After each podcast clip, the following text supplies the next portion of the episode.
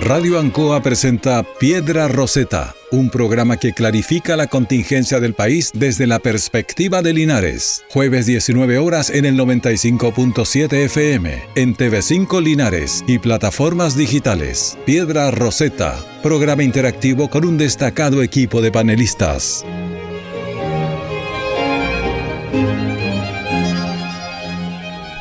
Buenas tardes y bienvenidos a un capítulo más de Piedra Roseta, aquí por la señal de Radio Ancoa y posteriormente los días domingos a través de las retransmisiones de nuestros programas en Canal 5 de Linares y por supuesto a través de las plataformas de Internet, YouTube, Facebook. Eh, posiblemente inauguraremos Instagram en algún momento con el logo de nuestro programa. Pero por cierto, saludarlos a ustedes, a nuestros oyentes de nuestro programa que nos siguen semana a semana y por quienes hacemos este programa también.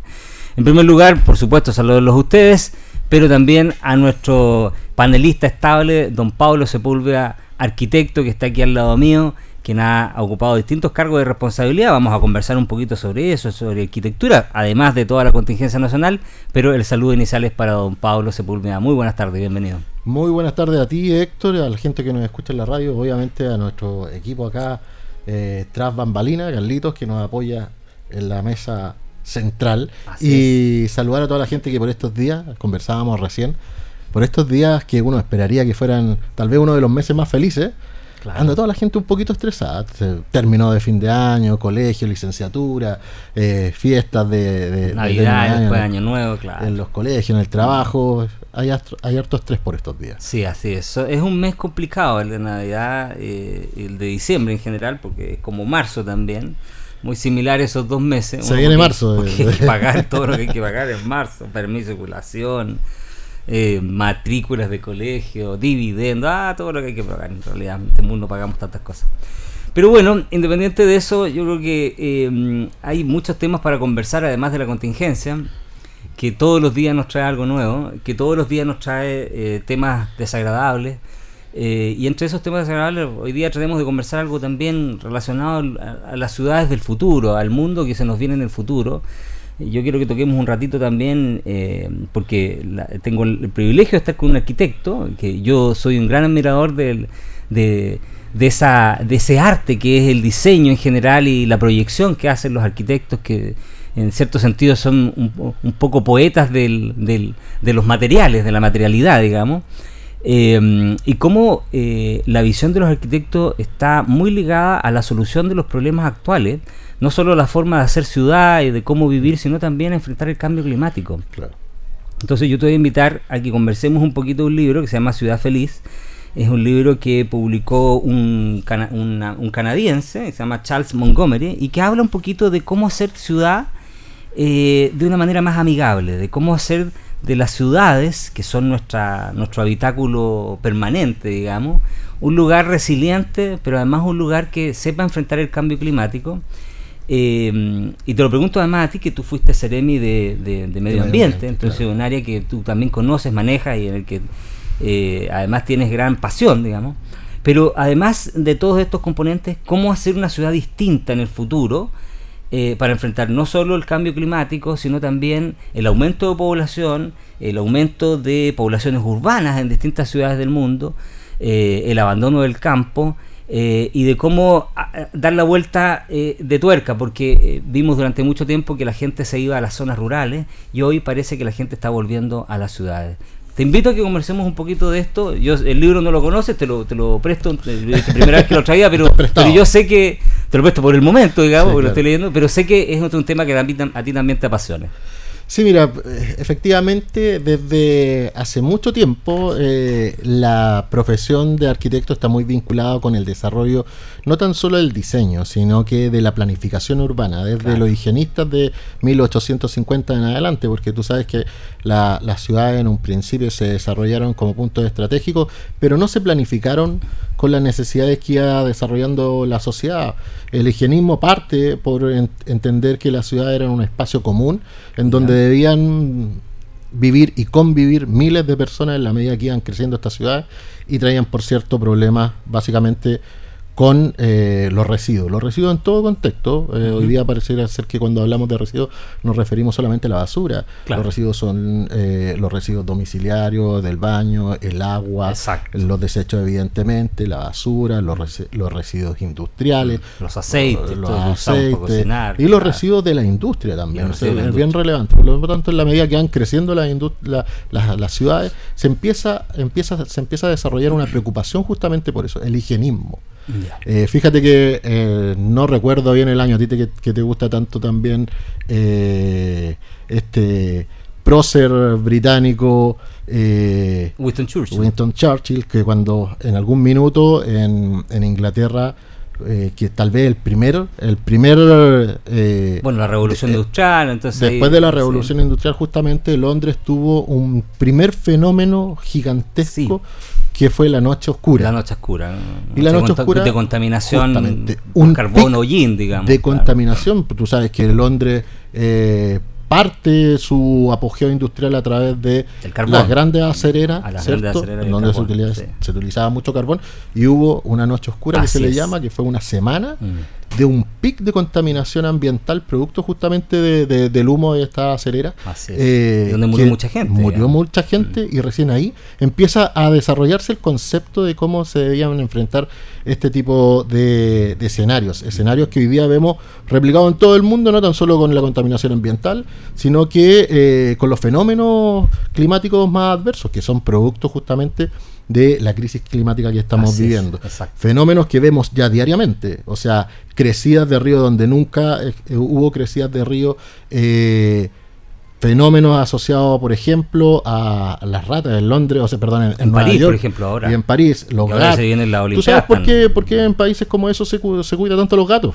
Ahí, está. En Italia tú no puedes, en Roma, tú no puedes eh, hacen nada en contra de un gato que son gatos eh, comunitarios que ya, hoy Claro, que viven en la ciudad, pero hay que cuidarlos porque justamente las plagas son uno de los fenómenos más complejos que tienen que enfrentar estas ciudades, porque son muy antiguas y la inversión para poder desarrollar infraestructura sanitaria es muy compleja, porque además Roma es un gigantesco escenario eh, patrimonial, arqueológico, que no lo puede intervenir. Tan fácilmente, por lo tanto hay que buscar alguna forma mm. más, más, más sencilla o basadas en la naturaleza, justamente ahí entran. Más orgánica, digamos. Los búhos, eh, las aves, eh, las aves de, que comen este, estos roedores, águilas, aguiluchos, están todos protegidos. Águilas de, aves de rapiña en general. Rapaces, justamente. Entonces, esto viene desarrollando y eso es un fenómeno que nos está pasando hoy día. Por ejemplo, yo te pongo, eh, te pongo un ejemplo que es bien, es bien relevante para nosotros particularmente. A propósito que hoy día este es uno de los días más calurosos en Chile. Sí y seguramente mañana también vamos a, vamos a estar entre los 32, 33 grados, eh, el calor. ¿Cómo enfrentas el calor en las ciudades? Básicamente con algo que nosotros hemos, hemos denominado infraestructura. Eh, eh, infraestructura verde. Los parques son infraestructura verde, no. son un espacio recreacional. es. distinto vivir en una ciudad que tiene poca vegetación y una que tiene mucha vegetación. Sí, es distinto. Porque las ciudades lo que terminan haciendo es pavimentando todo el territorio y eso genera un incremento de la, eh, temperatura. la temperatura. se estima de un 5%. Imagínate. Por lo tanto, eh, si tú tienes 32 grados, eh, es muy probable que en una ciudad que tiene poca vegetación subas a cerca de 1.6 grados fácilmente si no hay una buena infraestructura verde. Estos son árboles, espacios de vegetación, lagunas. Mm. Los ríos son muy importantes en las ciudades, no tan solo porque llevan cursos de agua, sino que también porque refrescan las ciudades. Son reguladores naturales de la temperatura. Son reguladores naturales de, la temperatura y contribuyen fuertemente también a entregar espacios más amables. Hay un tema psicológico incluso detrás de la infraestructura verde que, es importante que eh, los tomadores de decisión lo, lo, consideren de ese modo. No es tan solo un fin recreacional el que se utiliza para el desarrollo de esta infraestructura verde eh, y ya ha sido analizado y estudiado históricamente pues, en los países más desarrollados y es algo que nosotros deberíamos aprovechar. nuestras ciudades son ciudades que están eh, habituadas eh, y nosotros mismos como ciudadanos nos nos preocupamos mucho también de que nuestras ciudades tengan árboles frondosos que nos permitan dar sombra en el verano y que eh, también eh, sean un factor de, ¿cómo podría decirlo?, de belleza y de ornamentación de Claro, que, que, también es importante, digamos. Por supuesto, ahí, ahí hay, hay grandes ejemplos en el mundo, pero yo te diría que en Chile tenemos, por lo menos en ese sentido, eh, un, un target bien, bien, bien avanzado. Nuestras ciudades tienen espacios verdes muy buenos, pero también eh, hay una deuda con el crecimiento y la expansión de las ciudades en poblaciones que lo conversaba hace poco rato con un, con un amigo, justamente un tema muy similar. Cuando se construyen estas poblaciones, las nuevas poblaciones, las extensiones urbanas, eh, la legislación está quedando un poco atrás, porque hasta hace pocos años eh, era, era muy conocido que te entregaban una, una, población, una población nueva y el área verde nunca era verde, era un área gris, un poco de maicillo, un par de árboles que nunca se par cuidaban. De juegos y eso era todo. Un par de juegos y eso era todo. Así es que ahí hay un desafío, efectivamente, sobre todo en materia de cambio climático, debemos avanzar en ciudades más resilientes mm. eh, a eventos extremos, olas de calor, crecidas de río incendios, plagas, todo eso tiene que ser manejado por el, por el desarrollo urbano y en las, en las municipalidades, por suerte, poco a poco se han ido implementando equipos, equipos de medio ambiente que mm. están muy articulados también con la SECPLAN. Eh, desarrollando proyectos que permitan enfrentar esta... Mira, hay un concepto que menciona Montgomery, que seguramente tú también lo conoces, que es el de eh, biofilias. En el fondo tiene que ver con con eh, eh, cómo eh, las personas finalmente comienzan a, transformarse en, en partícipes y, órganos de la naturaleza, o sea, una extensión más de la naturaleza. Y, da una serie de ejemplos, Montgomery aquí, de cómo ciudades, y, por eso quiero lanzarlo también con cuánta relevancia tiene la política en esto, cuánta importancia tiene lo que puede hacer un concejal, un alcalde, en la forma de mirar la ciudad para enfrentar no solo eh, el mejor vivir, digamos, la comodidad de sus vecinos respecto de cómo llegar a un lugar a otro, no vivir los tacos y todo lo demás, sino también enfrentar los desafíos del futuro que son básicamente el cambio climático. Entonces plantea un par de ejemplos muy interesantes. Por ejemplo, plantea lo que pasó en Seúl, donde el alcalde de Seúl, que después fue presidente, el alcalde de Seúl había una gigantesca carretera, una gigantesca carretera que cubría un lugar, era como, imagínate la circunvalación o en Santiago todos estos anillos Américo Vespucio. Y lo que hizo fue él decidió con el consejo destruirla completa, demolerla completa, completa, completa. Y tenía puente y pasaba.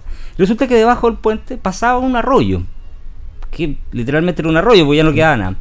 Destruyó eso, permitió, limpió la, la, ribera y el río comenzó a crecer. El arroyo comenzó a transformarse en un río y el río comenzó a transformarse de a poco en un tremendo espacio, un pulmón verde de la ciudad volvieron los animales, volvieron los pájaros, volvieron especies endémicas, volvió a crecer la naturaleza y de a poco el nivel de, conocimiento de la gente fue empezó a circular la gente ahí y se transformó en un tremendo pulmón verde de la ciudad, bajando los niveles de ansiedad de las personas, pero además de estrés, por supuesto, bajaron los suicidios incluso en esa zona, estaba comprobado, pero además permitió combatir y ha permitido combatir el cambio climático de una manera mucho más drástica, mucho más efectiva y menos cara de lo que pudo haber sido aplicando tecnologías de otra naturaleza.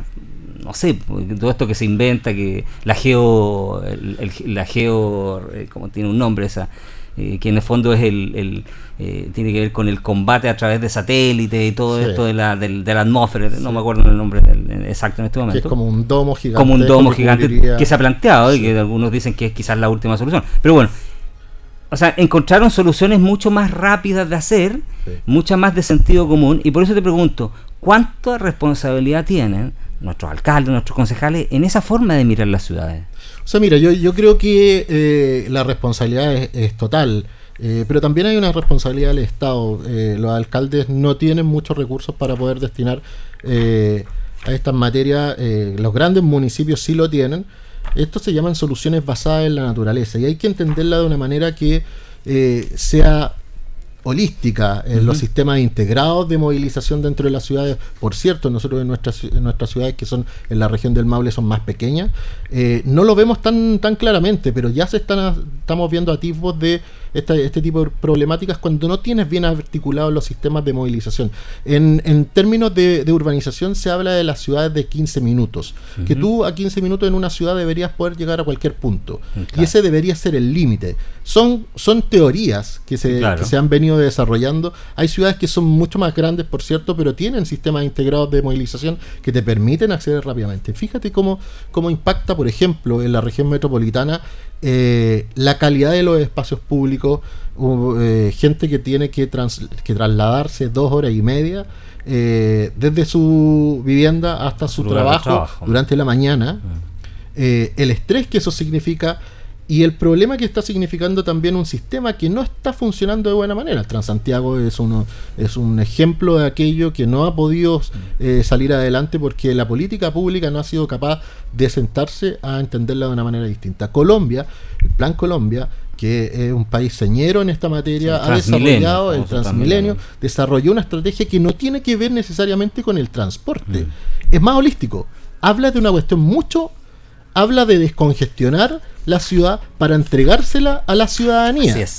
Y generar espacios de bienestar y sanidad para la ciudadanía. Y eso es aquello a lo que deberíamos apuntar. Ahora, eh, tal vez los mejores ejemplos que tenemos nosotros en Chile eh, están en la región metropolitana, el desarrollo de circuitos integrados de parques, eh, de ciclovías. Mm. O, sea, es muy relevante que nosotros podamos entender integradamente este sistema. Mira, te voy a poner un ejemplo. Hay aquí mismo, en Linares, hay circuitos de ciclovía que están cortados. Así es. Totalmente cortados. Por lo tanto, no tiene ningún sentido que tú tengas un tramo de un kilómetro de ciclovía. Como en el sector del Guapi, que tú tienes un tramo, pero luego se pierde. Y se pierde. Si no está integrado con otras modalidades de transporte o si no está integrado con el centro de la ciudad, no te sirve de nada. Porque no te, no, no te permite la finalidad primaria, que es trasladarte de un punto A a un punto B. O la León Busto, que está completamente cortado. Bueno, hace poco hace pocos días yo veía en redes sociales un, reclamo que hacía un, una persona, un usuario, al municipio por la situación de eh, la ciclovía en la circunvalación. Bueno, por, por suerte el municipio puso a disposición un equipo de eh, funcionarios para que se pudiera hacer limpieza. Eso es importante. Mm no por un tema de, insisto, no es por un tema de hermosear un lugar, sino que por el servicio que presta y los beneficios que trae. Los beneficios son extremadamente más altos que el costo. Y desde sanitarios hasta desde sanitarios laborales, etcétera. ahorro de tiempo, sanidad mental, como decíamos. Mira, tú, tú me comentabas cuando venías llegando que habías estado haciendo ejercicio, ¿cierto? ¿Por qué lo haces? ¿Por un tema de estética o por un tema de salud? De, salud mental, de estrés, sí, Claramente. Mm. El estrés es una cuestión que está matando a nuestra gente. Así es. Está generando índices de obesidad tremendos. No porque alguien no quiera hacer ejercicio muchas veces, es porque no, tiene el espacio. Bueno, y la, inseguridad también. las condiciones La inseguridad también es una materia relevante. Si tú generas un espacio seguro de esparcimiento en donde por último puedas salir a caminar en las tardes, desarrollas otros, otras, eh, desarrollas colateralmente otras posibilidades. movimiento de los adultos mayores, reduces el estrés, como dijiste tú, generas ejercicio, la gente puede hacer ejercicio porque la, camita, la caminata es el ejercicio, primordial que claro. Bueno, y es por eso también que los japoneses han desarrollado esas estrategias, todas basadas en cómo hacer mover más a la gente. Y por eso es que tienen índices de longevidad mucho más altos que, Mira, mencionaste y son más productivos. Y son más productivos. Es que todo es, esto es toda una sinergia, ¿eh? son puros beneficios eh, colaterales que van siendo eh, positivos respecto de lo que es el pueden ser otras formas de enfrentar la, la vida de la ciudad. Tú mencionaste a Colombia. Precisamente en el libro destacan al alcalde de la felicidad, que es Enrique Peñalosa, que es el que cambió Bogotá, digamos, el gran ejemplo que todos miran Bogotá.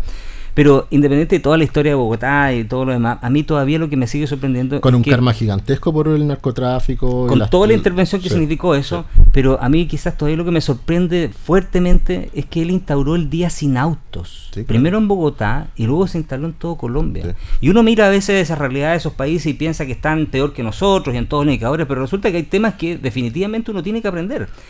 Yo me pregunto, ¿tan lejos estamos de un día sin auto en, en Linares, que somos una pequeña ciudad, en, eh, en, Santiago, cuando tú estás diciendo que efectivamente la gente no tiene cómo movilizarse de un lugar a otro? pero eh, porque en el fondo él planteaba un día sin autos porque la gente tiene que subirse al transporte público. ¿Mm? Y el transporte público lo va a poder llevar de un lugar a otro.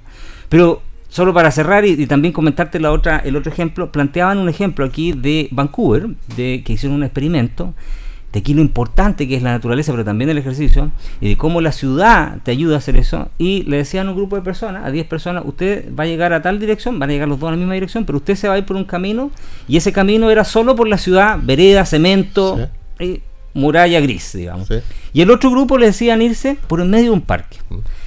Llegaron más o menos a la misma hora, pero después de eh, llegar les midieron sus niveles de, de endorfina, eh, de, de, digamos, su nivel anímico. Y resulta que el grupo que se fue por la naturaleza llegó mucho más feliz, mucho más contento, tuvo un día mucho mejor y al cabo de varias semanas registró un estado de salud mucho mejor que el otro que se fue por toda la ciudad mirando solo cemento, digamos. Mm. Entonces los beneficios que tiene tener una ciudad que sea más amigable, pero además una ciudad verde, ¿ah? son incuantificables. Digamos. Entonces, por eso te pregunto yo finalmente, ¿cómo, ¿qué podemos hacer nosotros desde nuestro pequeño, pequeño lugar, digamos, eh, desde nuestra ciudad que tiene tantas carencias, pero para tratar de mejorar la calidad de vida de nuestros habitantes, porque en el fondo de eso trata, tratar de mejorar la forma en que viven nuestros habitantes. Bueno, mira, eh, un poco para volver al tema, o sea, para dar un contexto de lo que voy a decir hoy día, la eh, el mercado inmobiliario también coarta mucho eh, las posibilidades que tienen los tomadores de decisión de desarrollar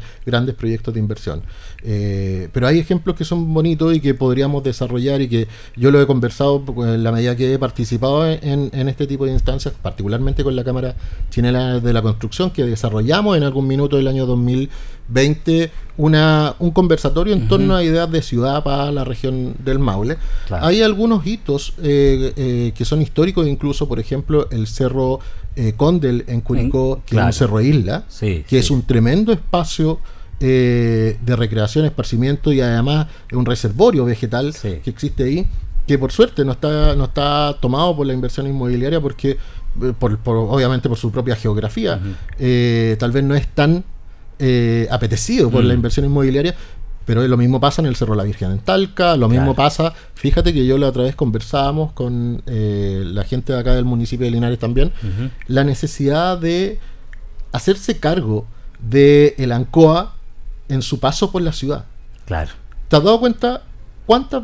Eh, acá en la ciudad, particularmente en Linares, Linares le da la espalda Completamente. al ANCOA. Mm. No lo integra. Distinto es como, por ejemplo, el el, el, río en los dos ríos, el río, Claro y el río Piduco, el, estero, Piduco en Talca, que están integrados, están y que se ha construido infraestructura para aprovecharlo. Bueno, hoy día, al otro lado de la Ancoa, ya se están construyendo viviendas, por lo tanto va a quedar un espacio ciego ahí mm. que podría ser recuperado de buena manera y generar el gran parque pulmón de la ciudad de Linares. Ese tipo de inversiones deberían desarrollarse en la medida que haya posibilidad también de incorporar recursos a esa iniciativa. El Ministerio de Vivienda y Urbanismo ha desarrollado un plan de, de, construcción de parques que partió en el bicentenario, partió en el bicentenario y se han construido bonitos parques y de buena de buena calidad. Particularmente en Cauquenes hay un parque muy bonito eh, con mucha inversión eh, que yo hubiese esperado que se desarrollara. El Río Claro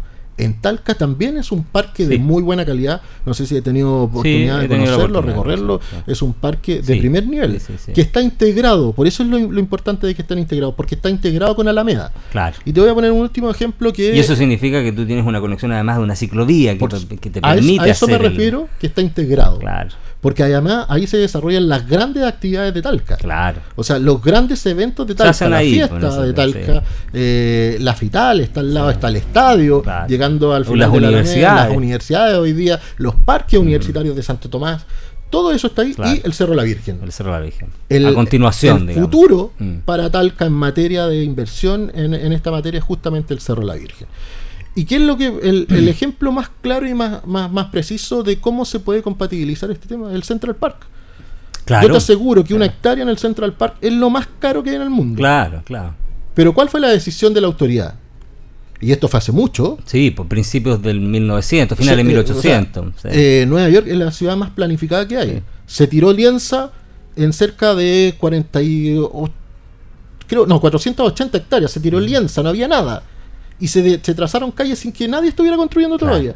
Y, pero desde un principio se definió que hubiera un gran parque central que fuera el articulador de todo. Mm. Tú, desde el parque, desde el Central Park, puedes trasladarte a cualquier parte del centro de la ciudad. Mm. Y es un pulmón verde que tú no ves en otras ciudades, de, o sea, en, en otros lugares del mismo Nueva York. Claro. No hay plazas desarticuladas. Está solamente el Central Park, que es gigantísimo. Sí, sí, sí, Entonces, bueno, y lo ves también en Mendoza, el parque, se me va el nombre. donde está el zoológico. En donde está el No, zoológico, en donde están las universidades, en donde está el gimnasio, el club de box, el club, club de regata, Sí. donde hay dos estadios, Sí, sí, dos estadios, Sí, que pues, se- el, Malvinas Argentina y no me acuerdo. y, y no me acuerdo cómo Sí, se sí, llama el otro, que eh, se utilizaron justamente para el mundial. Así es. un gran espacio. Y ahí tú ves a la gente que en la medida que tienen un espacio lo utilizan. En Argentina está la costumbre, tú en la tarde, a las 7 de la tarde, ves a la gente tomando sol en la plaza, Claro. acostados en el, en el, en en el en- pasto, en- en, en el pasto. césped, en el césped, claro. o gente corriendo. Si tú le entregas esas posibilidades a la gente, te te aseguro que va a haber cada vez más gente haciendo deporte y obviamente incrementando los niveles. Por eso te preguntaba la, la- la relevancia que tiene aquí, la visión que tenga la autoridad, la vocación que tenga la autoridad también por mejorar la calidad de vida, que yo sé que, que- que la, pu- la pueden tener, digamos, pero también educarse, informarse, porque tú mencionaste, claro, tres ejemplos. Mencionaste Talca, Sí. con, su, con su parque en el Río Sí. Claro, y otros sectores más, porque han ido trabajando con el por Piduco en distintos otros lugares. Ahí en la, una circunvalación que hay también, ahí donde está el, el Telopiduco. Mencionaste Curicó con su parque también del cerro. Mencionaste Cauquenes, También, imagínate. claro. ¿Y Linares? Y nos quedamos a cortos, porque Linares no ha tenido iniciativa de esto. En algún momento se Sí. hizo la iniciativa de la, la Alameda, pero se le quitó el verde y se le puso cemento. Así es. Yo creo que el Linares, eh, no es porque no hayan tenido voluntad, eh, lo que pasa es que Linares está, es una ciudad que, a ver, lo pongo al revés. Talca se empezó a desarrollar de una manera distinta después del terremoto. Eso, Eh, sí, y eso, permitió eh, una eh, apertura a entender y a fue un, preocuparnos. fue un parteaguas respecto a su planificación. ¿Cómo renovamos esta ciudad que está caída? Claro. Linares, por suerte, no fue tan Claro. catastrófico como fue en, otra, en otras ciudades y eso les permitió darle una vuelta de, de cuenta. Y además en Linares se ha potenciado mucho el sector precordillerano, eh, cosa que no tiene, por ejemplo, Talca. Sí. Eh, es una por otra, en definitiva. En Curicó, el Cerro Condel se ha potenciado fuertemente y este- hasta donde yo terminé siendo eh, Ceremi, eh, teníamos la intención de convertirlo en un santuario de la naturaleza, el Cerro, el Cerro Condel, que es una isla urbana que está al medio de la ciudad y que también es un poco articuladora como el Central Park, pero evidentemente su geografía Sí, es sí, distinta. Eh, y allá, eh, para allá es donde teníamos, tendríamos que apuntar. Yo, mira, aquí en Linares, si tú me pones, eh, ah, me apura, yo creo que el, el- el- ¿La el- ribera? eh, la ribera del, ¿El río Ancoa? de la Ancoa es un lugar que hay que atender, hay que revisar porque además en el final de en la salida Cuellar también hay un espacio verde gigantesco que deberíamos poner ojo ahí para desarrollar en ese lugar un espacio verde y un pulmón para la ciudad de Linares. Bueno, estos temas apasionan. eh, tuvimos la suerte día además que tú tienes todo el conocimiento, el bagaje y la pasión también. A mí me apasionan estos temas, pero además, eh, so- por sobre todo porque tienen que ver con nuestra calidad de vida y, y en áreas en que a veces da la impresión que no que, que estuviéramos muy lejos de aquella, Sí. que, que no nos tocan, pero en realidad nos tocan a cada rato, todos los días, claro. y son los que más inciden en nuestra forma de vivir la vida estresados, enfermos o felices, que es nuestra casa, que es nuestra ciudad finalmente. Bueno, recomiendo también este libro, se llama Ciudad Feliz, Charles Montgomery, Transformar la vida a través del diseño urbano, es una publicación española, así es que ahí está, la pueden ver, si alguien la puede conseguir, se la Mira, recomiendo te- también. te pongo solamente para terminar Dale, todos dale. ejemplos que son locales, Dale, que de repente uno, uno pasa por la ciudad y no, se, no, no, no lo dimensiona. O sea, eh, Villalegre. Eh, el arbolado de Villalegre, los naranjos de Villalegre se convirtieron en un ícono Por supuesto. del pueblo. Absolutamente. Eh, y ahí hay que poner un esfuerzo. Y ojalá pudiéramos hacer algo para que eso, eh, ese ícono estuviera mejor cuidado, se siguieran plantando naranjos.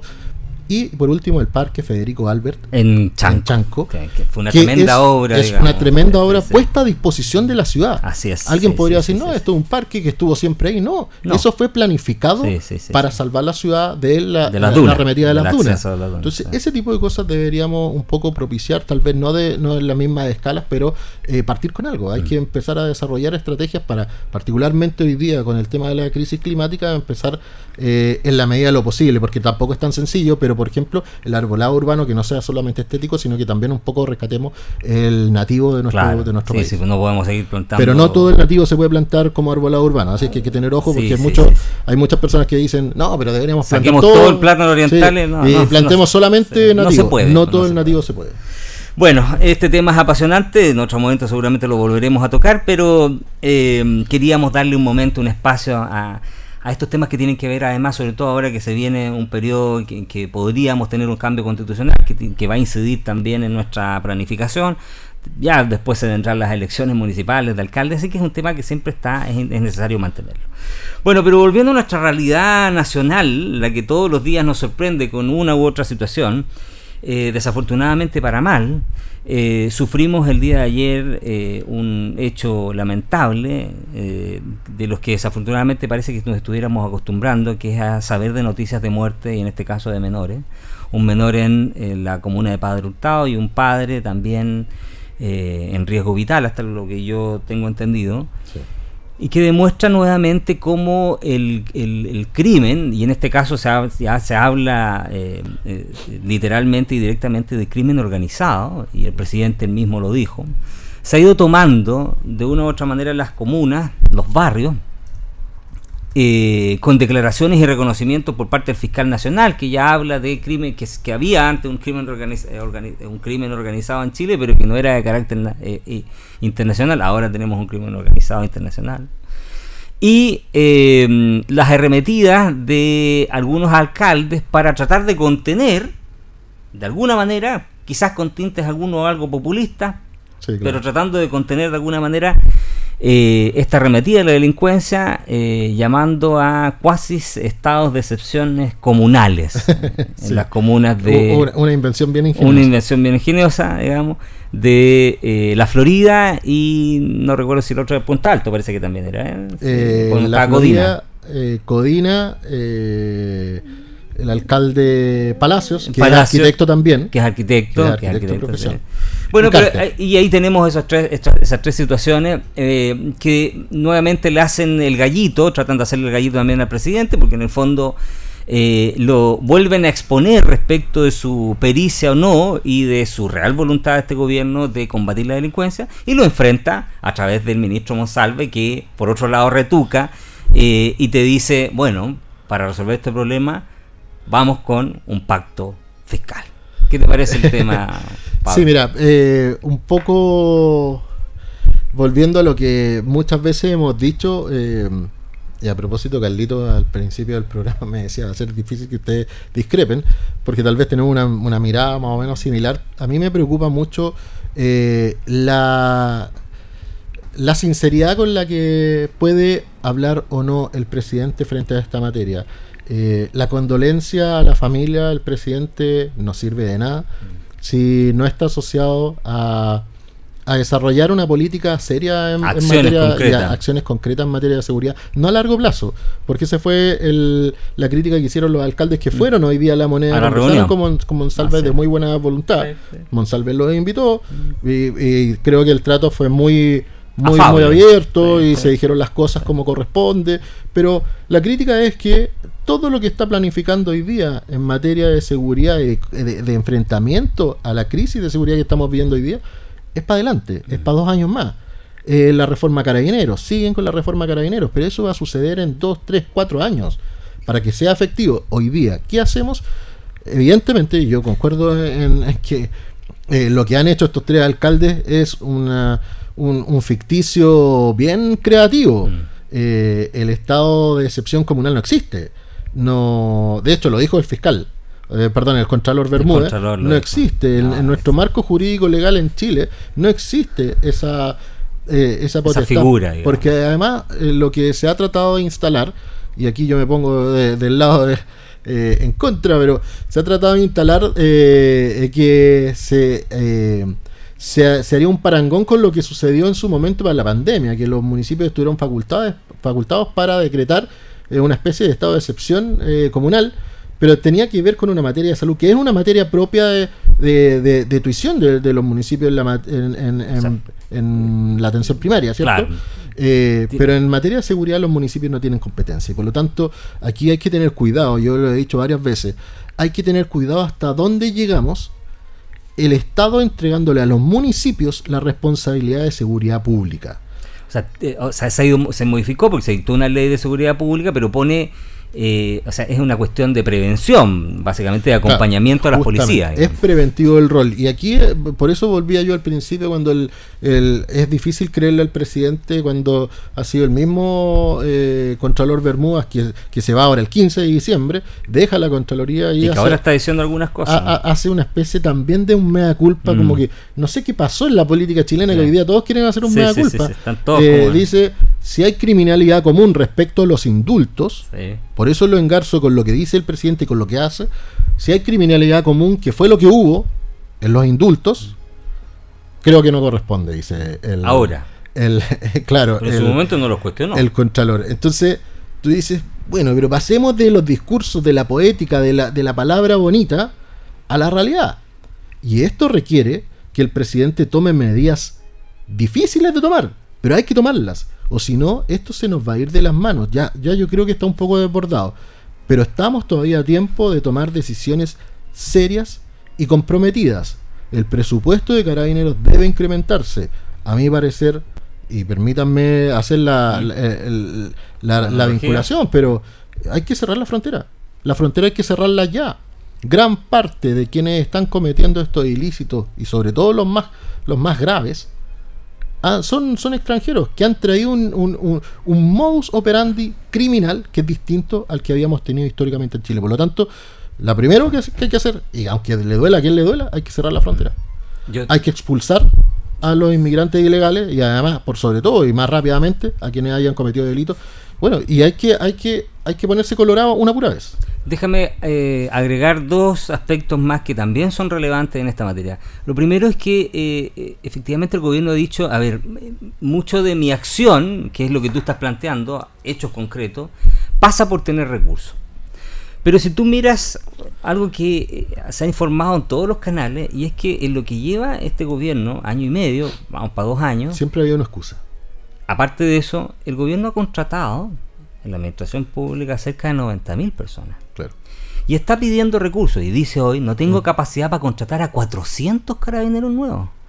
Y el presupuesto 2024 también incrementa fuertemente la contratación en el, En el, sector- aparato público. en el aparato público. Entonces, a ver, es que esto no, no, no tiene lógica, ¿no? o sea, se contradice una cosa con la otra, Claro. porque por una parte el presidente dice no tengo recursos para contratar más carabineros, para aumentar la dotación de personal de carabineros, o para sacarlos de las funciones administrativas y mandarlos a la calle, pero por otra parte contrata a 90.000 personas que no sabemos dónde están, porque hasta la misma Contraloría no tiene claro dónde están esas Claro. 90.000 personas. Claro. Y muchos de ellos ganando sueldos millonarios. O sea, no se condice una cosa con la otra. El discurso no se condice con la realidad. Y por otra parte, y en esto hay que ser súper claro porque esta es la crítica que uno le hace al presidente de la República y al gobierno, que es la crítica política. Y es que el presidente de la República perdió, y el gobierno del presidente Boris perdió un año, y más de un año, Un año y medio. Con una postura completamente contraria a lo que dice hoy, de combatir a la delincuencia como un perro, de ser inflexible. Recuerda tú que el presidente lo primero que hizo cuando llegó, cuando asumió, fue desistirse de las querellas eh, eh, presentadas por violencia, por ley de seguridad interior del Estado, es. en contra de los manifestantes del estallido social. Lo primero que hizo fue el Y presidente. después vienen los indultos. Y después indultó. Entonces se pasó un año, un año y más, más de y, y- fracción de meses, defendiendo una postura que era completamente ideologizada de estar en contra de, decía el presidente, de, eh, eh, digamos, eh, comparar a la, a la protesta con una actitud violenta, digamos. Y el presidente perdió un tiempo valioso, mientras tanto eh, las fronteras sigue- se colaban como un literal colador, digamos, y por otra parte permitió que los movimientos terroristas que están asentados en la Araucanía, en parte de la región del Biobío y en parte hoy de la región de, eh, los, ríos. Ayer hubo, hoy día hubo un atentado incendiario donde quemaron una casa, tractores y demás camiones. Se aposara, eh, se relajara y tomara espacios territoriales que antes no tenía. Entonces, la crítica política que uno lo hace al presidente de la República finalmente y al gobierno es que hoy en día es difícil creerle respecto de su visión hoy dura, enfática, de que esto se va a perseguir hasta las últimas consecuencias, cuando sus hechos, por sus hechos los conoceréis, dice la Biblia, Sí. eh, todos sabemos que en realidad nunca estuvo por tener una política de control y combate a la delincuencia. O sea, votar en contra cuando fue parlamentario de la ley del robo de madera, la ley contra la inmigración, la ley contra... eh, la ley Naim, la que, ley la, Naim Retamal, Retamal, que también la eh, votó en contra. La ley contra el terrorismo. Control eh, de armas también la votó en control de contra. armas. Son cerca de 12 leyes Sí. que eh, estuvieron eh, siempre con la oposición de una izquierda que está ideologizada y ha romantizado el, el delito. Sí. Eh, La violencia porque- la romantizó. Lo, lo ha romantizado por, por una cuestión eh, que es bien teórica. Que todo aquello que están cometiendo estos delitos son eh, Víctimas. son víctimas de un, de un sistema que los ha llevado a ser Claro, lo que son. Claro. Perdón, pero eh, a ver, el, el crimen eh, sucede en todo el mundo. Mm. Y, y no todos los que criminalizan hoy día o los que están eh, tras las rejas son blancas palomas. Mm. Eh, y muchos de ellos han tenido oportunidades. Bueno, entonces, si, si la función, eh, que además el presidente ha dicho en varias ocasiones que hay que atender esa, esa base del problema. Pero la base del problema tampoco está atendida, porque la base del problema, según ellos, y yo concuerdo en cierto modo, eh, por, por otra preocupación, no, no, no porque quienes están criminalizando nuestro país hayan tenido pocas oportunidades. Yo creo que a Chile un- el motor de desarrollo del país es la educación.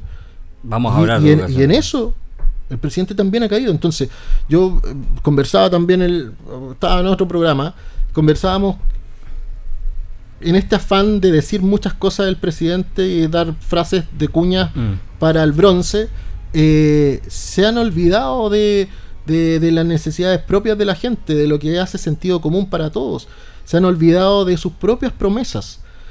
¿Para qué vamos a enumerar cuáles son, cuántas son las promesas que de campaña Mm. que ha dejado atrás el presidente? Y se ha olvidado que la función primordial de un presidente es hacerse cargo de los problemas.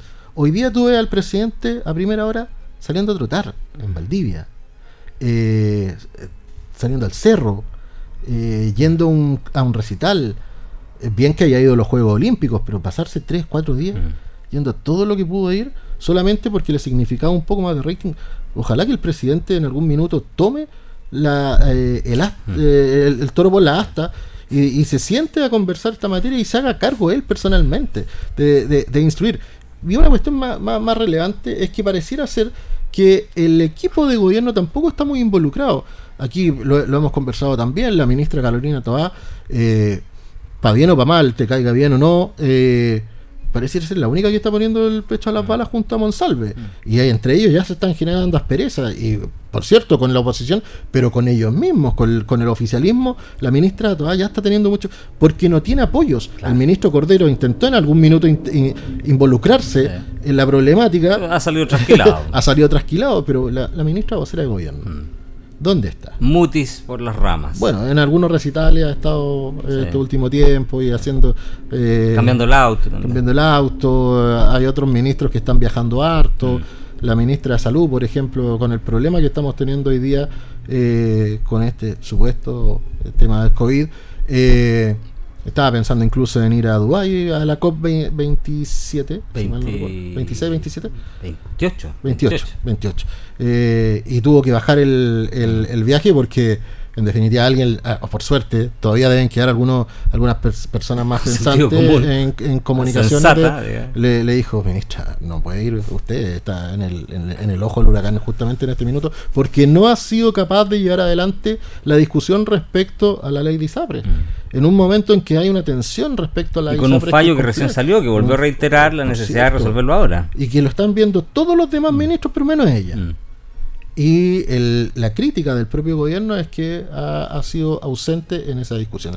Por lo tanto, yo creo que aquí eh, el liderazgo del presidente Boric eh, se, se desmorona porque no ha sabido, con todo lo que tiene detrás, Mm. con todos los problemas, no se ha sentado un día a pensar cómo salgo de esto y esto tiene que ver con un apretón de manos más fuerte mía.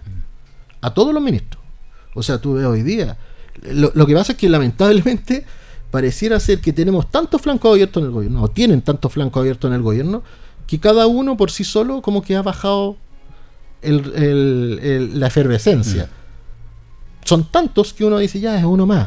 Claro. CRISPI, caso convenio, eh, el tema de, la, de las fundaciones, los gobiernos regionales, los municipios, transferencias, hoy día el gobierno... Educación. eh, crisis educación en. Antofagasta, el crisis de las vacunas de, eh, de- del COVID, Mm. eh, la ISAPRE, eh, o sea, es tal el, el- la complejidad en la que está el gobierno que parecieran estar... Hoy, hoy las crisis del agua en Coquimbo y Antofagasta Sí, o sea, o sea, son le, le robaron hasta los camiones al giro o, lo- o los estanques. Claro. Es una cuestión Mira, definitivamente y obviamente la crisis de seguridad que es lo más que complejo. es lo más complejo. Bueno, estamos, eh, que a esto me han dicho que lo recordemos, estamos en Piedra Roseta, aquí en por la señal de radio Ancoa.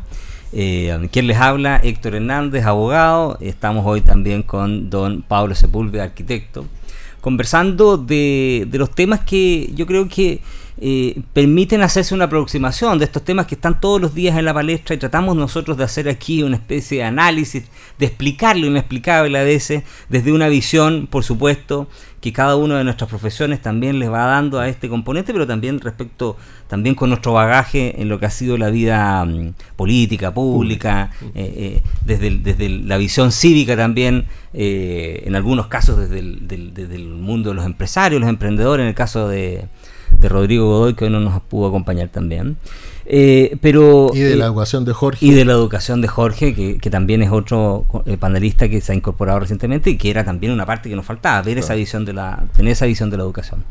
Pero, para que no se olviden, eh, ya nos quedan unos minutitos para ir a la pausa. Tiene que nombrar a Marco también. A don Marcos Villagra, por supuesto, que se me estaba yendo, pero Porque fundamentalmente después, que también fue "Oye, no, no, no me au- nombraron". autoridad muy vinculado también a los medios sociales en su minuto, entonces a los medios de comunicación, entonces también tiene una visión ahí desde el punto de vista de la libertad de expresión, libertad de culto, etcétera, de pensamiento. Eh, para concluir respecto al presidente, porque yo creo que el otro tema grande que tenemos que tocar definitivamente es educación, viste lo que pasó con los resultados de la prueba PISA y todo lo que está eh, eh, en juego, en, lo que significa una generación literalmente perdida. Ya hemos hablado en otros momentos de la prueba SIMS.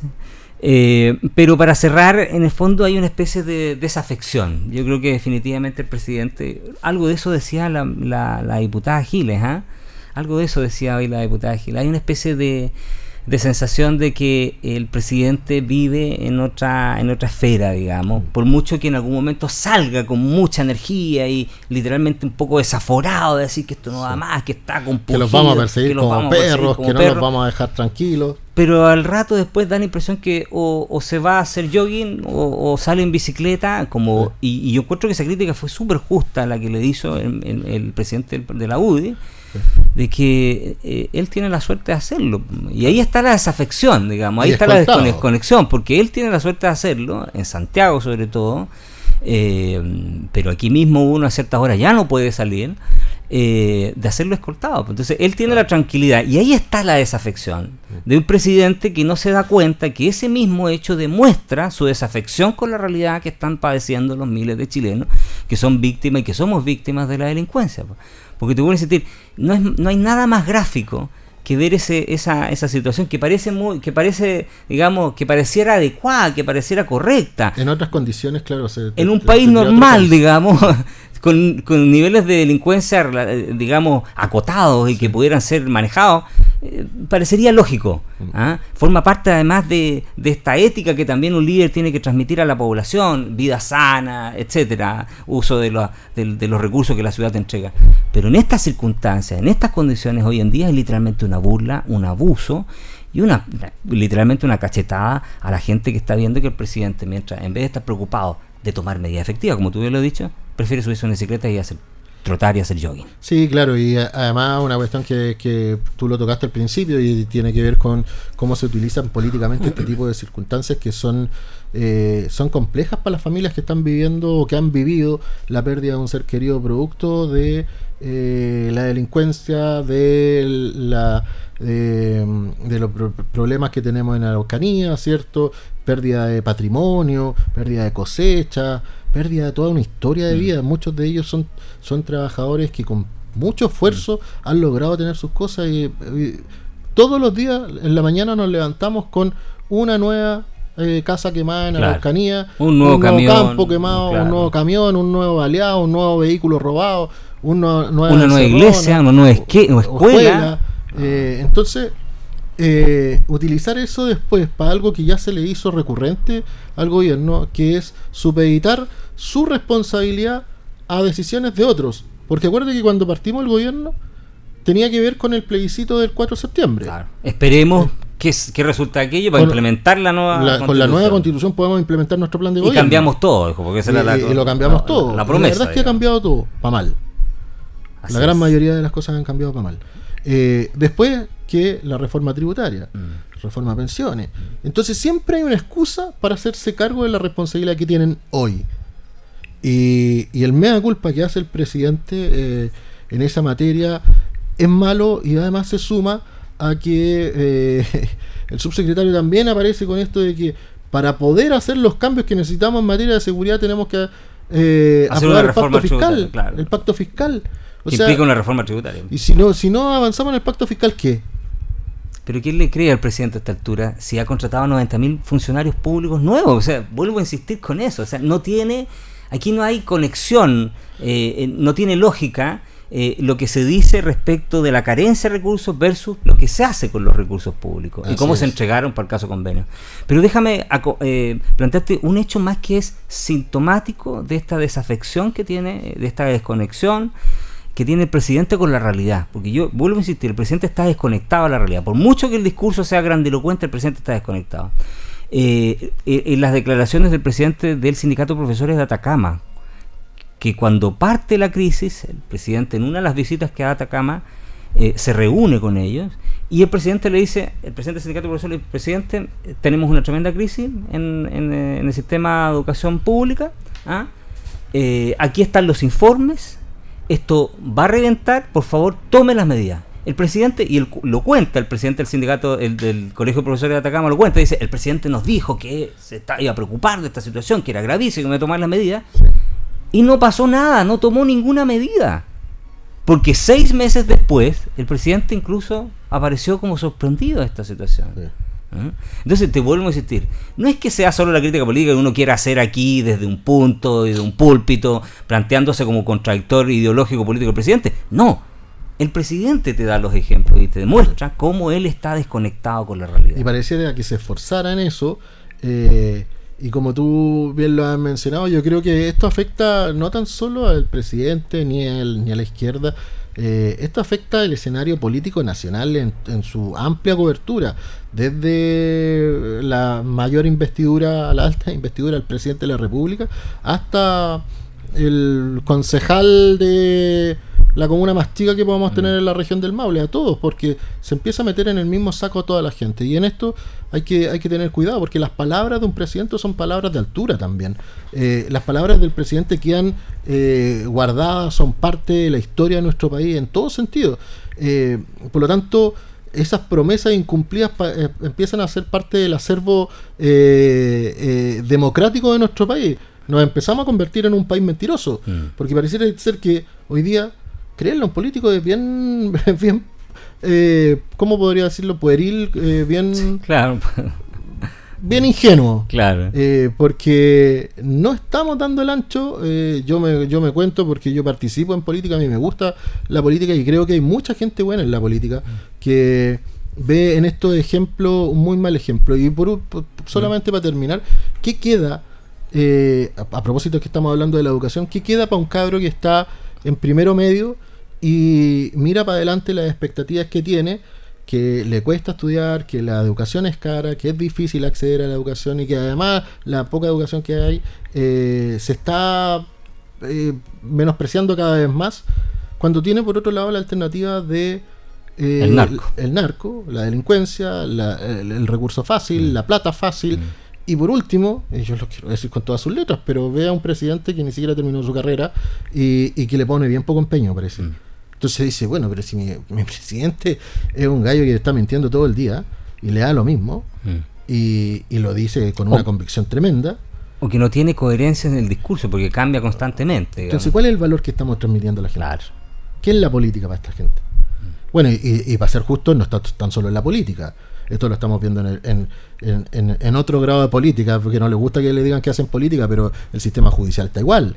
O sea, el, empresariado también tiene mucho que decir en esto. Entonces, la fe pública se está perdiendo. Hasta en nuestro deporte. Pues, eh, veamos cómo está la, la, NFP, digamos. La, fe pública se está perdiendo fuertemente y eso es algo que a mí me preocupa mucho porque la institucionalidad chilena se está eh, resquebrajando un poco y si no le ponemos coto a esto, eh, vamos a tener consecuencias mucho más graves hacia el futuro.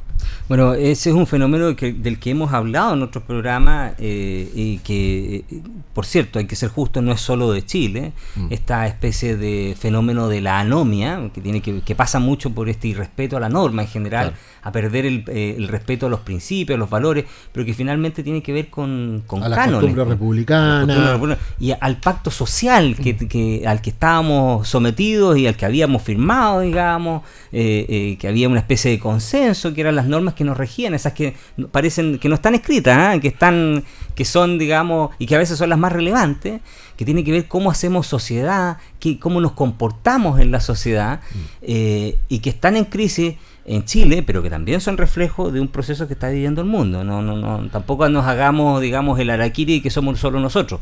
Pero eh, ahora, eso no es consuelo, digamos, pero por supuesto que sí forma parte de un proceso universal, mucho más mundial, digamos, mucho más global. Mucho más global, lo vemos en Estados Unidos, vemos además cómo estos procesos, eh, y, y afortunadamente en eso nosotros no hemos caído, pero hay un grupo que tiene una intención similar, eh, cómo países comienzan a disgregarse, donde se empiezan a plantear la, la, idea de separarse. Lo que estamos viviendo en España, por ejemplo, con Cataluña, no está muy distinto eh, de lo que yo estoy planteando, o lo que está pasando en Estados Unidos con un con un este, con un oeste que está muy distante al oeste, o un sur que siempre estuvo muy lejos del norte, pero que hoy en día a propósito también de esta situación, de esta, de esta, de esta sociedad además que ha permitido que se viva en esta especie de anomia, donde los grandes ejemplos son los grandes centros poblados, Nueva York, París, Londres, eh, la ideología de género, todo lo que tiene que ver con eh, eh, un ecologismo medio furibundo también. Entonces ha hecho que cierta parte de la población se reste y prefiera mantenerse un poco aislado y eso ha llevado a que en algunos lugares se está hablando de segregación. Afortunadamente nosotros en Latinoamérica, podemos decir que en Chile no tenemos una situación general de eso en la población, pero tenemos un grupo que ha tendido a manifestar que quiere una nacionalidad distinta, que son esos movimientos radicalizados de la Araucanía, esos movimientos uno puede decirle eh, mapuches, porque sí, efectivamente ahí hay un componente de eso, que no hay que confundirlo con, el, con, los, con las acciones delictuales, que ahí hay otra situación, robo de madera, narcotráfico, pero eh, que terminan en situaciones como esa. Entonces, para, hacer, para redondear, digamos, este fenómeno del que estamos hablando, de esta anomia, de esta desconexión, de este irrespeto, de este, de este pacto social fallido, digamos, que no es propio de, o sea, que no es único y exclusivo de Chile, eh, que se da en el mundo entero, también nos representa un desafío para eh, comenzar a plantearnos cómo retomamos esos pilares fundamentales. Y yo lo he dicho aquí muchas veces en este programa, eh, yo creo que en eso son fundamentales los liderazgos políticos. Eh, hace unos días atrás falleció Henry Kissinger con todos los bemoles y, el, y el fantasma, hace, unos días, ya no me acuerdo, parece que fue el lunes. Eh, y toda la mala fama que se le pueda eh, achacar a Henry Kissinger, de, respecto al quien yo solo voy a decir que es un hombre de su tiempo. Mm. Y hay que las decisiones que tenía que tomar en los momentos que tenía. Y, era y, es un americano, pregúntale a los gringos qué piensan de él, pero bueno, esa es otra historia. Eh, eh, pero él lo decía en ese famoso libro que se llama Liderazgo, donde eh, precisamente hacía un análisis de distintos líderes que en distintos momentos, digamos, de quiebres institucionales en sus países, lograron asumir una postura de liderazgo dentro de esas sociedades, pero, y aquí está lo central, fundamentalmente con un discurso ético y moral que insufló de ética y moral a sus poblaciones para poder permitirles salir. El caso de Adenauer en Alemania, el caso de Gaulle en, Francia, son sintomáticos de aquello. Entonces, vuelvo a decirte, yo creo que finalmente la forma que nosotros tenemos para volver a reencauzarnos en un pacto social que permita volver a respetar esas normas, ese sentido común, pasa mucho por el liderazgo que asuma, el líder que asuma con una convicción ética, moral eh, y, que sea capaz de transmitirle eso a la población. Y que además hay una cuestión de, que le haga sentido a la gente. Eh, los liderazgos eh, no, no te arrastran a seguirlo. Tú te sientes atraído por los liderazgos. Claro. Son, el, estadista en realidad. Son, imanes que eh, convocan a aquel que lo ve como un referente a seguirlo, escucharlo, leerlo, eh, seguir su historia y ojalá seguir también el curso de vida que lo han tenido. Por lo tanto, ahí yo creo que hay un debe en la política chilena que esperamos poder revertir con una nueva generación de políticos en Chile. Así es. Bueno, y con estas últimas palabras eh, cerramos esta primera parte de nuestro programa Piedra Roseta. Vamos a la necesaria pausa. Haga usted su pausa, tómese el cafecito, una, una agüita en este momento de calor alto, de temperaturas altas, que ya volvemos en unos minutos más aquí en Piedra Roseta. Radio Ancoa, objetiva, pluralista, veraz, oportuna. Trabajamos por el derecho a la información, con libertad de opinión.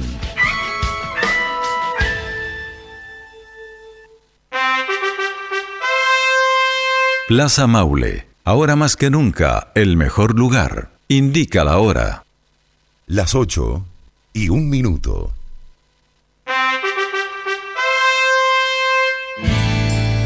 La espera terminó. Ya comenzó, comenzó, comenzó la Marcha Blanca en Plaza Maule. Semana a semana ven a descubrir nuestras nuevas tiendas de moda, belleza y hogar y conocer lo mejor de Plaza Maule antes que te lo cuenten. La marcha blanca ya comenzó y tú no te la puedes perder.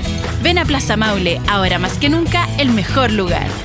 El mejor lugar.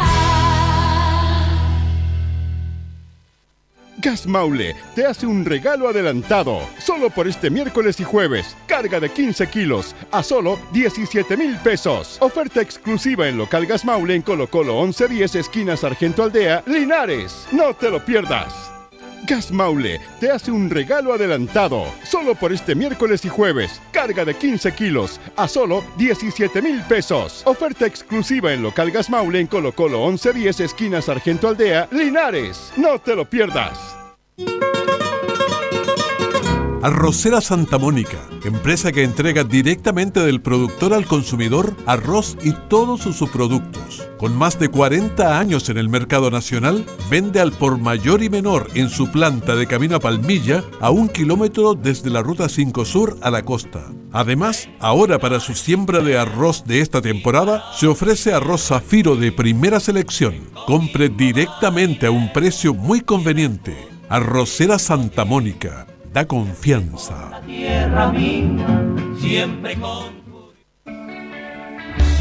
Promesas Maule, un proyecto ejecutado por el IND con financiamiento del Gobierno Regional del Maule que brinda apoyo multidisciplinario a cerca de 500 niños y jóvenes que hacen sus primeras armas en el deporte competitivo. Promesas Maule, apoyo multidisciplinario para la proyección del deporte regional. Vamos por más. Si es posible, estudiar y sacar una carrera si es posible, tener nuevos proyectos y buscar mejores oportunidades. Si es posible cumplir tus propias metas. Ven y estudia una carrera técnica de nivel superior en el CFT más grande de la región, CFT San Agustín, porque con gratuidad, acompañamiento y calidad es posible. Visita nuestra sede Linares, Colo Colo 840 y conoce junto a un completo equipo humano nuestras 19 carreras disponibles en jornadas diurna o vespertina. O visítanos en cftsanagustin.cl. Institución acreditada por cinco años en las áreas de gestión institucional y docencia de pregrado. Ruta 2000. Muévete rápido, cómodo y seguro. Muévete con la calidad de Ruta 2000, la flota más grande de la región. Súbete a un Ruta 2000, la mejor opción. Rapidez, seguridad, cordialidad. Ruta 2000. Llámanos al 73 2 21 2000. 73 222 2000, 73 222 2001, 73 233 0911. Prefiera Ruta 2000. Ruta 2000. Elígenos porque simplemente somos los mejores. En un mundo tecnológico, ¿puede la imaginación impulsar nuestro futuro? En INACAP creemos que sí, porque si puedo imaginar un mejor país y un mejor futuro haciendo lo que de verdad me gusta, en INACAP puedo aprender cómo hacerlo. Lleva tu imaginación a la práctica y descubre carreras modernas con sello tecnológico y alta empleabilidad. Matrículate gratis hasta el 31 de diciembre de 2023. INACAP es aprender haciendo. www.inacap.cl Matrícula gratis solo para admisión primer semestre de 2024 y válido hasta el 31 de diciembre de 2023. Descuentos y beneficios solo para estudiantes nuevos que se matriculen por primera vez en cualquiera de las instituciones INACAP. Atención Linares, Gas Maule te hace un regalo de Navidad adelantado. Solo por este miércoles y jueves, lleva tu carga de 15 kilos a solo 17 mil pesos. Oferta exclusiva en local Gas Maule. Acércate a Colo Colo 1110 esquina Sargento Aldea. No te lo pierdas. ¿Qué significa para ti la reducción de la jornada laboral a 40 horas? ¿Llegar más temprano para tomar once con tu mamá? ¿Alcanzar a abrazar a tu hija o hijo después de ganar el partido? ¿O tener tiempo para descansar o salir a divertirte después del trabajo? Todo esto y mucho más es 40 horas, porque 40 horas es calidad de vida. Infórmate en mintrav.gov.cl, Gobierno de Chile. El 17 de diciembre es el plebiscito constitucional en Chile y en el exterior. Para sufragar deberás presentar tu cédula de identidad o pasaporte, los que pueden estar vencidos desde el 1 de enero de 2020. No será válido la licencia de conducir, comprobante de cédula de identidad en trámite u otros documentos. Revisa la propuesta de texto constitucional en cervel.cl e infórmate llamando al 606.166 o en nuestras redes sociales verificadas. Infórmate, decide y vota. Servicio Electoral de Chile. Cervel.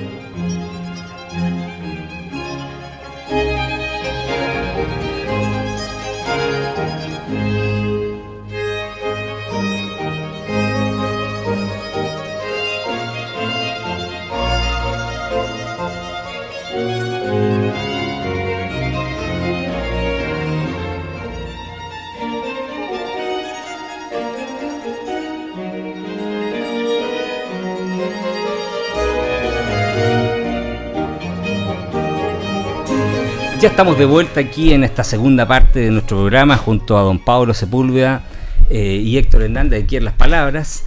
Eh, y en el intertanto nosotros aprovechamos de, de recordar, de hacer reminiscencia un poco de esos grandes líderes eh, que no necesariamente están eh, en, la política, pero que hacen política, hacen finalmente políticas públicas a través de, sus distintos eh, esferas de, de- participación social, porque finalmente la política eh, a veces se suele confundir con que el que hace política es solo el político, el que hace de la política una profesión, digamos, una carrera política. Pero también están en otras áreas, como la arquitectura, como la poesía, como el derecho también, que siempre ha estado tan vinculado a la, a la política. Nos recordábamos recién, eh, y tuviste la suerte de ser alumno de el- uno de los hermanos de Girolamo, Girolamo. Vittorio Girolamo, de, de, eh, el quien fuera ministro, embajador también, eh, Alex en algún minuto, Patricio Ale, me acuerdo. Patricio Ale, Patricio Ale.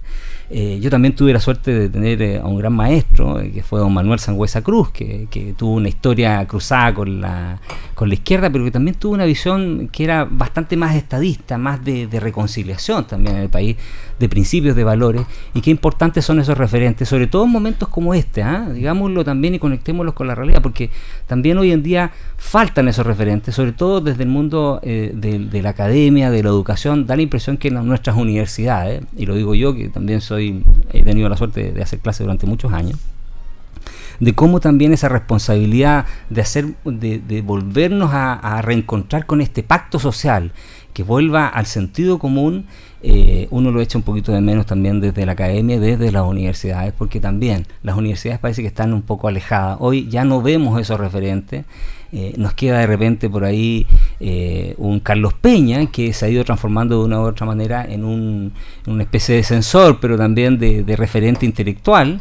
Eh, y que ha sido muchas veces utilizado por los por la izquierda, pero otras veces por la derecha. Claro. Eh, y eso A habla discreción. y a discreción, que- pero habla bien porque finalmente se trata de un, de un intelectual que está tratando de hacer eh, eh, en forma honesta eh, una reflexión de lo que sucede en la realidad. Él fue muy duro en su minuto con el presidente Piñera. Recordemos que eh, sus crónicas eran bastante seguidas en el, en el Mercurio los días domingos, pero también las ha hecho respecto al presidente Boric y respecto a las acciones del presidente Boric. Entonces, esa figura de, de- del pensador, digamos, de, de aquel, eh, de aquel ser humano que no necesariamente teniendo muchos pergaminos, hay algunos que simplemente, o a través de incluso de la poesía, de la literatura, te, eh, te llevan a recobrar el sentido común y, e- y a ese pacto necesario que hoy la, sociedad chilena requiere con tanta urgencia. Sí, efectivamente la reflexión es, bien relevante, sobre todo porque apunta a una materia que, que lo conversábamos en un principio, eh,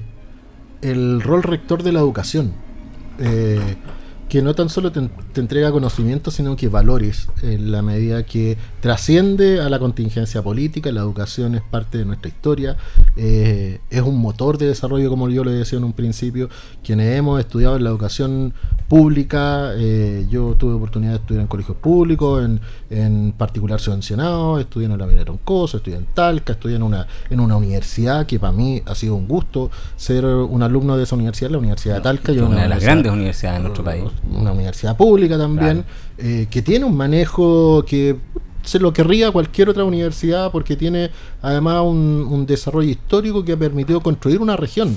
Eh, acuérdate que la, la- la Universidad de Talca fue de las primeras universidades que se instalaron en la región del Maule y ha sido promotor de en la movilidad social en, en la región del Maule, de muchos profesionales que han podido sacar adelante su familia y hoy día Así son es. grandes, eh, no tan solo empresarios, sino que son gran re- de referentes en todas las áreas de Son actores sociales relevantes. Claro, por cierto. Entonces, yo creo que ahí, mira, volviendo al tema de educación, eh, creo que el- el- la responsabilidad de las universidades un poco se ha perdido.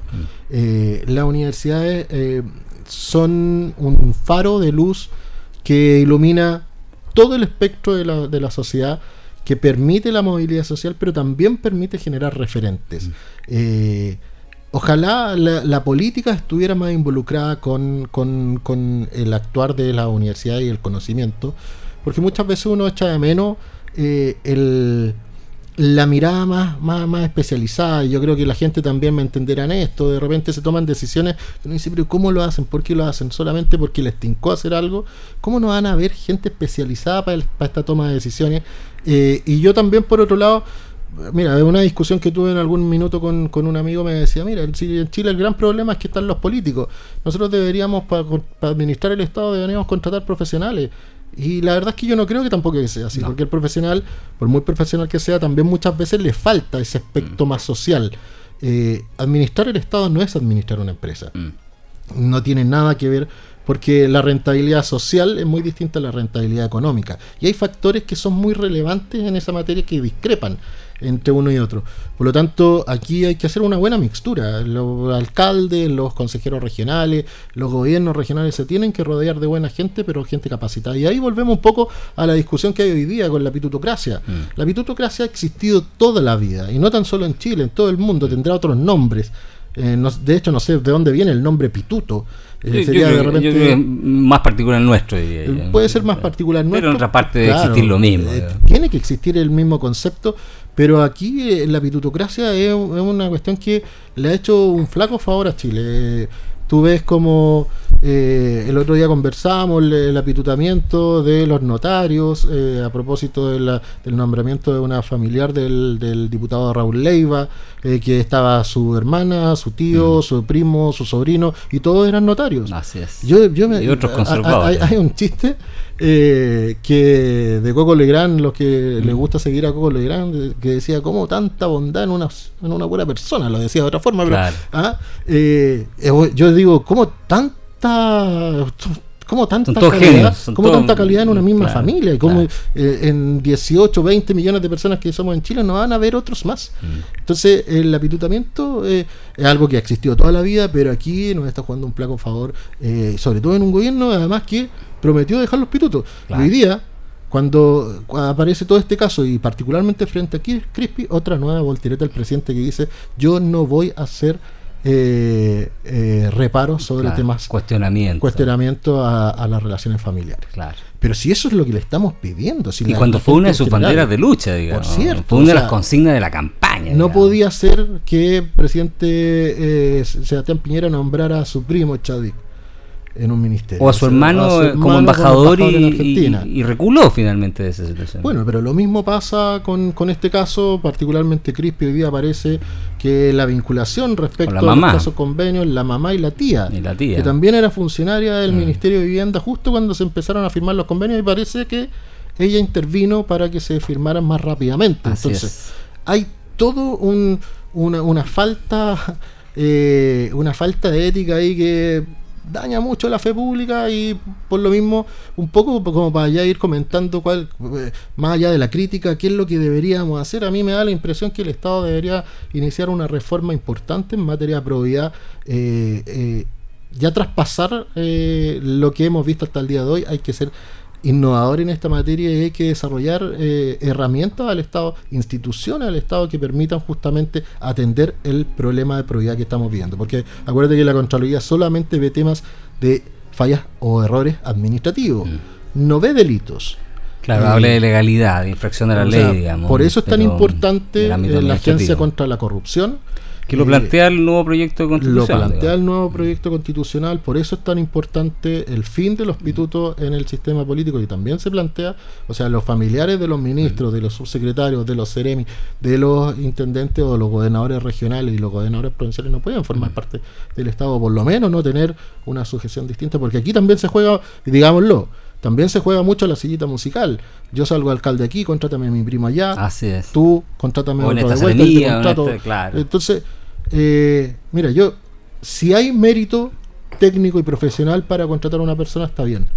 Pero ya cuando eso es evidente, cuando en, una, en un municipio pequeño tú tienes a toda la familia del alcalde, ya es una cuestión que no se sostiene. Mm. Eh, eh, cuando es que contratan a un funcionario que tú no lo ves nunca en el municipio, pero que es eh, candidato, candidato claro. pariente, Mm. un candidato en otra comuna, ya empieza como a molestar un poco. Mm. O sea, la sillita musical no puede seguir funcionando y operando en, en nuestro país, por lo menos aquí tiene que haber una responsabilidad ética de quienes participamos en, en- en gobierno que tiene que ver con que seamos capaces, primero, la, la primera responsabilidad de quien asume un cargo es ver si es competente para asumirlo.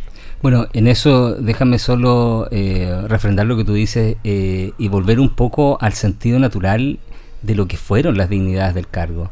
Eh, porque eh, eh, la idea primigenia, digamos, de, de- de- de- ocupar un cargo público era precisamente darle cuerpo a esa dignidad del servicio público. Y eso se ha perdido, evidentemente. Los casos que tú señalas son, son de, pan de cada día. Eh, pero, eh, y aquí viene la crítica política. Uno, uno hace esta crítica política hoy día. eh, algunos nos dirán que somos acomodatizos y estamos tratando de hacer la jugada al empate. Pero no es eso, porque finalmente el compromiso, la consigna eh, que planteó el presidente Boric, precisamente en la campaña, y que permitió que mucha gente votara y creyera en él, no soy de los que creyó en él, pero hubo gente que efectivamente, quizás con mucha honestidad, creyó en ese discurso, pasaba por terminar con estas prácticas. Eh, y cuando el presidente finalmente hoy hace borrón y vuelve a olvidarse de aquello y, y- y lo transforma en algo nimio y, y finalmente que para él no tiene relevancia cuando fue uno de los estandartes de su campaña Caballito de batalla. caballito, caballito de batalla, es ahí donde uno hace la crítica de la incoherencia, de el, eh, digamos, de, de, de, la involución nuevamente, porque es volver a esos viejos y atávicas costumbres eh, que, han tenido, que, que nuestra sociedad en teoría debería ir superando, porque precisamente queremos ser una sociedad más civilizada.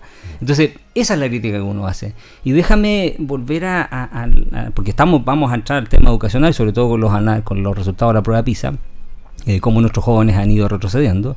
Eh, déjame recordar solo un caso respecto a la importancia que tienen las universidades, los colegios, finalmente, nuestras escuelas, en, en el desarrollo de nuestra, de nuestra ciudad. Yo recuerdo, yo estudié en la Universidad de Concepción, también siento gran orgullo de una universidad que si bien es una corporación privada, así como la Universidad de Val- Austral en Valdivia, formada por sus vecinos, por la gente que, que también ahí hay una tremenda eh, hay un, tremendo bagaje y una riqueza porque es la, la- la propia gente, es la propia ciudadanía la que crea esas universidades. Eh, eh, lo recuerdo muy bien, un diario, me acuerdo que era el diario El Sur en Concepción, a principios de los 90, años 95, por ahí, eh, en, en la página central del diario, que ese tiempo circulaba todavía El Sur como, como diario propio de la región, y el titular era ¿Cómo hacemos que Concepción sea Barcelona? Ah. O sea, la pregunta era cómo logramos nosotros que esta, la segunda ciudad histórica en importancia eh, se, se transforme en una ciudad desarrollada, eh, con una calidad de vida acorde a los, a los tiempos, eh, haciendo el símil de Madrid-Santiago, Concepción-Barcelona. O sea, eso te demuestra un poco la importancia que tienen las universidades y cómo esas universidades generan ese knockout de conocimiento a través de su masa crítica, cómo trasunta eso en la sociedad, cómo empapa toda la sociedad, porque la va finalmente la va involucrando. y la va permeando, la va involucrando, porque al final toda la ciudadanía estaba detrás de esa idea. Hagamos de esta ciudad una ciudad mejor, más vivible, una ciudad que nos- de la que nos sentamos orgullosos de formar parte, pero más una ciudad que le dé oportunidades a todos. Entonces, volviendo a la crítica que tú haces y que yo coincido, de cómo nuestras universidades han ido perdiendo ese foco y desafortunadamente muchas de ellas han sido cooptadas por, eh, y hay que decirlo con todas sus letras, esto no, no tengo ningún empacho de decirlo, por ideología. Y por el eh, partidismo político Por el también. partidismo político, pero sobre todo ideologías desfasadas, eh, eh, digamos, hediondas a, a- fracaso, porque finalmente hablan de, formas de hacer, de hacer eh, ciudad, vida y desarrollo de los países que han demostrado ser fracasados en todo el mundo y se han olvidado de ese otro componente que es el que estamos conversando ahora.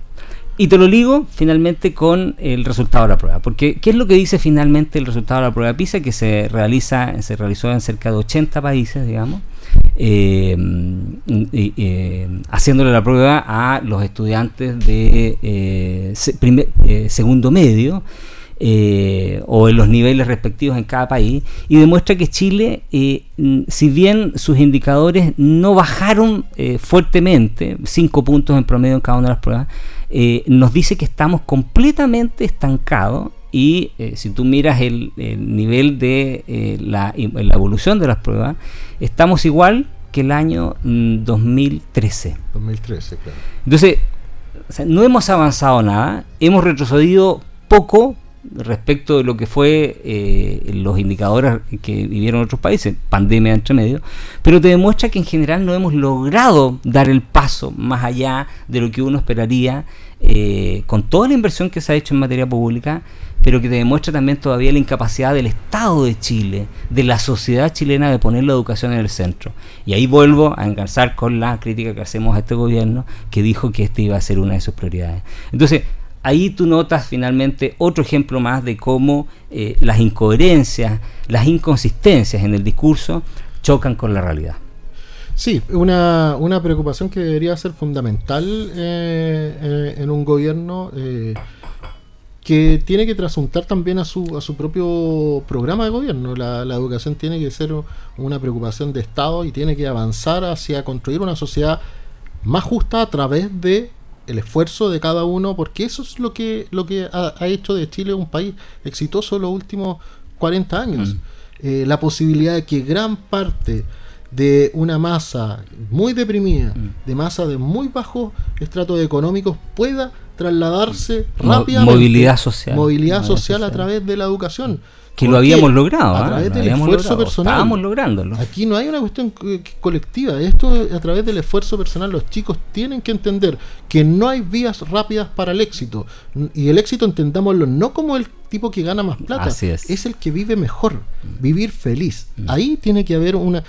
Tú lo comentabas, el gerente de felicidad que existe en otro... Bueno, ¿qué es el éxito para nuestra gente? Y por eso también, oh, mira, y, y- y- lo engarzo con lo que te comentaba yo delante, que lata, voy a comentar una cuestión, no- obviamente no voy a dar nombres, pero hoy día a nosotros siempre nos llegan varios currículum de mucha gente. Hoy día entrevisto a un niño que te- viene recién saliendo de, de la universidad eh, porque estaba buscando trabajo. Y después de, después de conversar harto rato y, y ya después más distendidamente me dice, lo, lo único que yo quiero es una oportunidad porque yo no tengo pituto. Entonces tú decís, este, este, este chico estudió, fue buen alumno en el colegio porque yo lo conozco, fue buen alumno en, en- en la universidad, se sacó la cresta, eh, n- no siendo tampoco una estrella, pero se sacó la cresta, sacó buenos resultados, estudió, se esforzó y después para encontrarse con una frontera, un muro que es justamente la pitutocracia. Porque, digámoslo, si tú no estudias en Chile, en ciertas universidades en Santiago, también hay barreras de entrada para todo. El otro día este, leía también un estudio que eh, para ser CEO, para que la gente lo entienda, como los, grandes gerente- gerente general gerentes generales de las grandes empresas, tú tienes que ser de tres universidades en Chile. Y de ciertos colegios, hizo un además. estudio de los 100 CEO más importantes de Chile y ninguno es de un colegio distinto. Claro.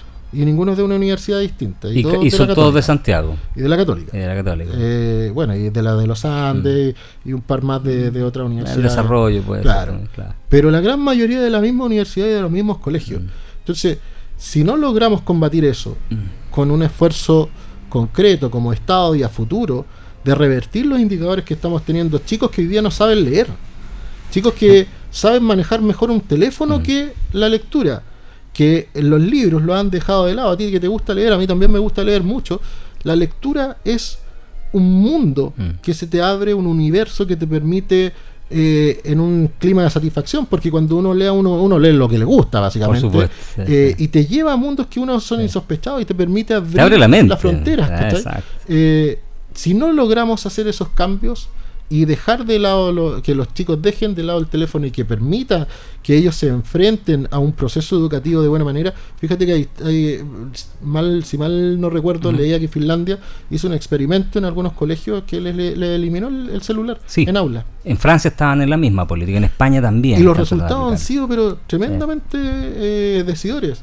El celular es tal vez uno de los eh, de, de los peores complementos en términos prácticos, porque entendamos que el celular Mm. Puede también tener te- algunas utilidades, Sí, sí, tiene muchas. En materia educacional puede tenerla, pero, pero, pero cuando hay planificación. pero planificado y organizado. ¿En qué momento? En el aula no puede estar el teléfono celular. Si los chicos hoy día ya no están ni ahí con los profesores y la- lamentablemente eh, los profesores también, yo, yo no digo que han perdido la batalla, pero se sienten un poco Sobrepasados. sobrepasados con la situación.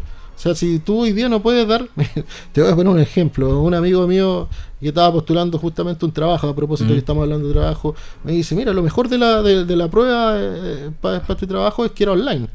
Entonces yo daba la prueba y tenía otro computador al lado y, y resolvía la- todas las preguntas. Mm. y ocupó ChatGPT. O sea, el chat le iba dando ra- la respuesta. Entonces, ¿cuál es el nivel de compromiso con tu propia formación? ¿Qué es lo que estamos hablando? Intelectual, de, de entender Hemos perdido los esos principios, esos valores. Porque además hemos perdido la capacidad de resolver los problemas. Sí, sí, sí.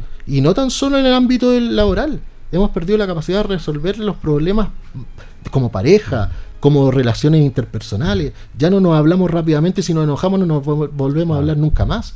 Porque es todo tan desechable que las relaciones de pareja incluso son desechables. Parejas que se casan y, y a los dos meses, tres meses se Están separan. separados, porque claro. siempre hay otra oportunidad.